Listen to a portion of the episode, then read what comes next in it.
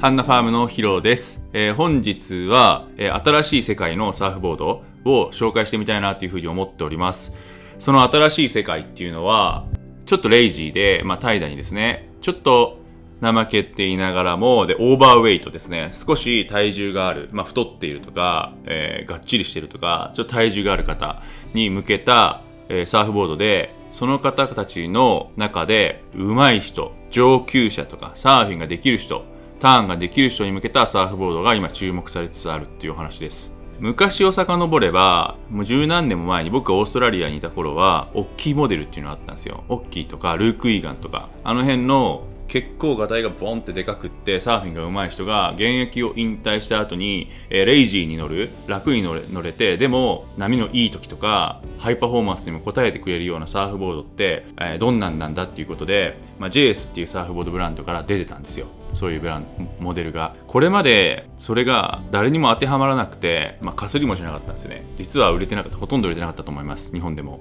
特に日本か。特に日本は。その時代はまだ、えー、サーフィンはコンペシーンと真剣にやるサーファーとか、えー、コンペが大好きなサーファーとか、えー、まあ、大会とかアスリート系っていうサーフィンが、まあ、主流だったんですね。でも最近違いますよね。特にコロナになってからはサーフィンが、まあ、禅の要素が入り始めて年齢性別サーフィン歴問わず誰でもサーフィンするようになって心のスポーツになりつつあると思うんですね。そうなってくるとまた、えー、見方は変わって昔かつてあった大きいモデルルーク・イーガンモデルのような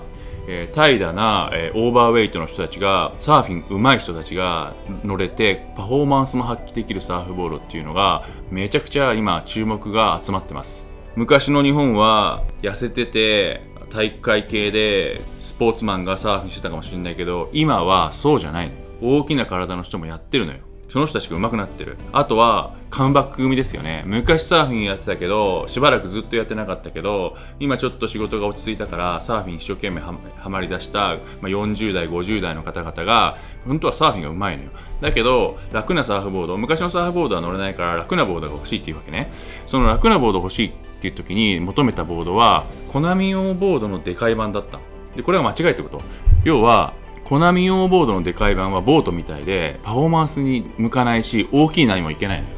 ロッカーも寝てるからずれるようにできてるから動かしやすくできてるコナミ用だからね。ずれちゃうからでかい波で転ぶし吹っ飛ばされるんですよ。だから大きい波には向かないんですよ。でハイパフォーマンスにも向かないんですよ。今まではそれしかなかった。えー、コナミ用サーフボードってパフォーマンスボードよりも何インチの短いボードで幅広いボードで持ってるじゃないですかみんな。でそれの大きいバージョンそれを511とか6とかでかく作ると38リットルとかになるんですよ。21幅超えてくるとか。そういうサーフボードを一応、えー、平らな人向けっていうか楽に乗れる人向けオーバーウェイトな人向けに出してた。あのそれそれしか当てはまらなかったわけ。それだとパフォーマンスサーフィンができないから答えられなかったんですよその人たちの要望に。でいよいよですね世界は変わって心のサーフィンになってそういう方たちがサーフィンいっぱいするようになって注目されてきたこのオーバーウェイトの人のハイパフォーマンスボードでいい波にも行けてっていうサーフボードですね。ついにアクソードがえアレックスがですねそれに目をつけた。アレックスは今結構太ってるんですよ。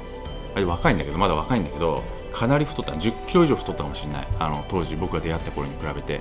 それだからそれに気づいたのかもしれない。で彼めちゃくちゃサーフィンうまいんでハイパフォーマンスしたいけどでかくないとうん乗れない。チャキチャキのこういう細くてレール薄いやつは乗れないんだよ。だから多分気づいたんでしょうね。それが必要だってことが。で今これがニューモデルで出てくる。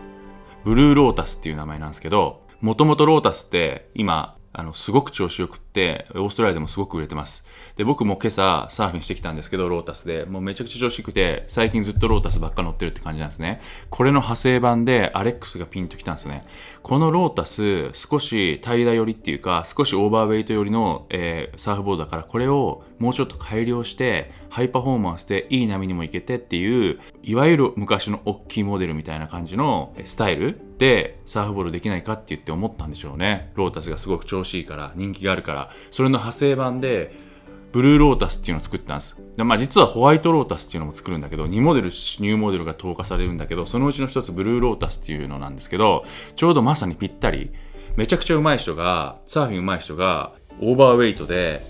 ちょっと怠惰に乗りたいけど、だけど、リップが来たなら思いっきりリップアクションしたいしでかい波が入ってきたらチャージしたいっていう人向けなんですね。オールラウンドだけどパフォーマンスがある。だけどでかいなあのウェイトの人でもいけるっていうやつ。それがついにできました。これねめちゃくちゃ楽しみです僕。僕もあの体型はでかいんですよ。あの80キロあるから重いんですね。で細いボードはやっぱ大変なんですよ。細くて薄いボードはやっぱりコンペ用のボードって乗ってるのはすごく大変です。これは多分ウェイトがある人はわかると思う。体重が変わる人はポンってジャンプして乗ってピョーンって乗ってくんだけ齢、うん、特に、まあ、年齢を重ねるにつれてそしてまだウェイトがでかくなるにつれてああいうボードはもうねきつい。乗れなくなる。だから今度から年を40代50代でハイパフォーマンスボードを、ね、狙ってますと。でひょろっとしてるわけじゃないよ。がたいもいいし、えー、結構ウェイトあるよっていう方に向けてこのモデルはめちゃくちゃ合うと思う、えー、ブルーロータスっていうモデル。みんながみんなそっちに行くべきだと思う今度日本人は、うん、すごく楽しみなサーフボードが出たなというふうに思ってます。でこれが今回6月の、まあ、中旬くらいにもしかしたら、えー、オーダー可能になるかなと思って僕は一足先に、えー、オーダーを流しました。で僕は普段、えー、ベストなボードはですね、えー、僕184センチの80キロなんですけど59っていう長さのロータスで31リットルっていうのがベストですね。今日の朝のサーフィンもめちゃくちゃ調子良かった。これがベストな僕にとってですね今回オーダーしたブルーロータスは、えー、60の19と8分の3 2と2分の1の32.5リットル。でかくないですか？普段31リットル調子まあゴーストとかパフォーマンスボールだったら30.8とか30.5でもいいタイプの人なんですよ僕。その人が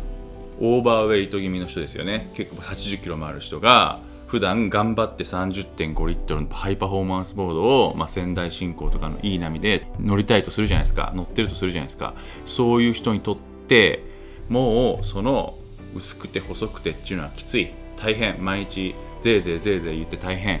だけどレイジーに乗りたいんだけどハイパフォーマンス捨てたくないなっていう時にこのブルーロータスを使いたいの。ブルーロータスのサイズは6で32.5リットルなんですよ。でちょっとすごいワクワクしてるんだけど32.5リットルだったらもう余裕ですよね。あのテイクオフは。いつも31とかに乗ってるからもうそれはもうなんかイメージするだけで簡単だと思うんですよね。それで長さが6ある。まあ59のロータス乗ってるから僕普段は。6あればもう多分長さ的にも滑り出しもすげえ速そうだと。なんかこの大きさとこの長さと浮力でもしリッパブルな波でリップアクションができる。もし頭ちょっとぐらいでいい波の時にそれで入れて全然吹っ飛ばされない。コナミ用サーフボードみたいにバーンって吹っ飛ばされないでちゃんとレール入ってちゃんと突き抜けられるようなサーフボードであればこれは多分マジックボードの予感がしています。で世の中の40代50代60代の方もうねこれしかないと思いますね。というようなサーフボードの、えー、ニューモデル情報に僕は今、えー、ときめいておりますね。でこれはあの到着次第ですね。またあの皆さんにご紹介したいというふうに思ってます。でぜひですね6月中旬ぐらいからオーダー可能で全国のアクソードですねアレックスクルーズシェイプスの取扱いサーフショップのプロショップでオーダー可能ですのででそのお店に向けてボードのモデル詳細もお送りしてますのでそこでチェックしてオーダー開始とともにですねぜひオーダーしてみてください。これはね多分ね素晴らしいボードだと思いますよ。もう少し詳細は後ほどお伝えしたいというふうに思っております。以上本日は新しいサーフボードの分野ですね。この時代に合わせた新しいサーフボードを、えー、モデルを、えー、説明してみてました。また次回よろしくお願いします。ありがとうございました。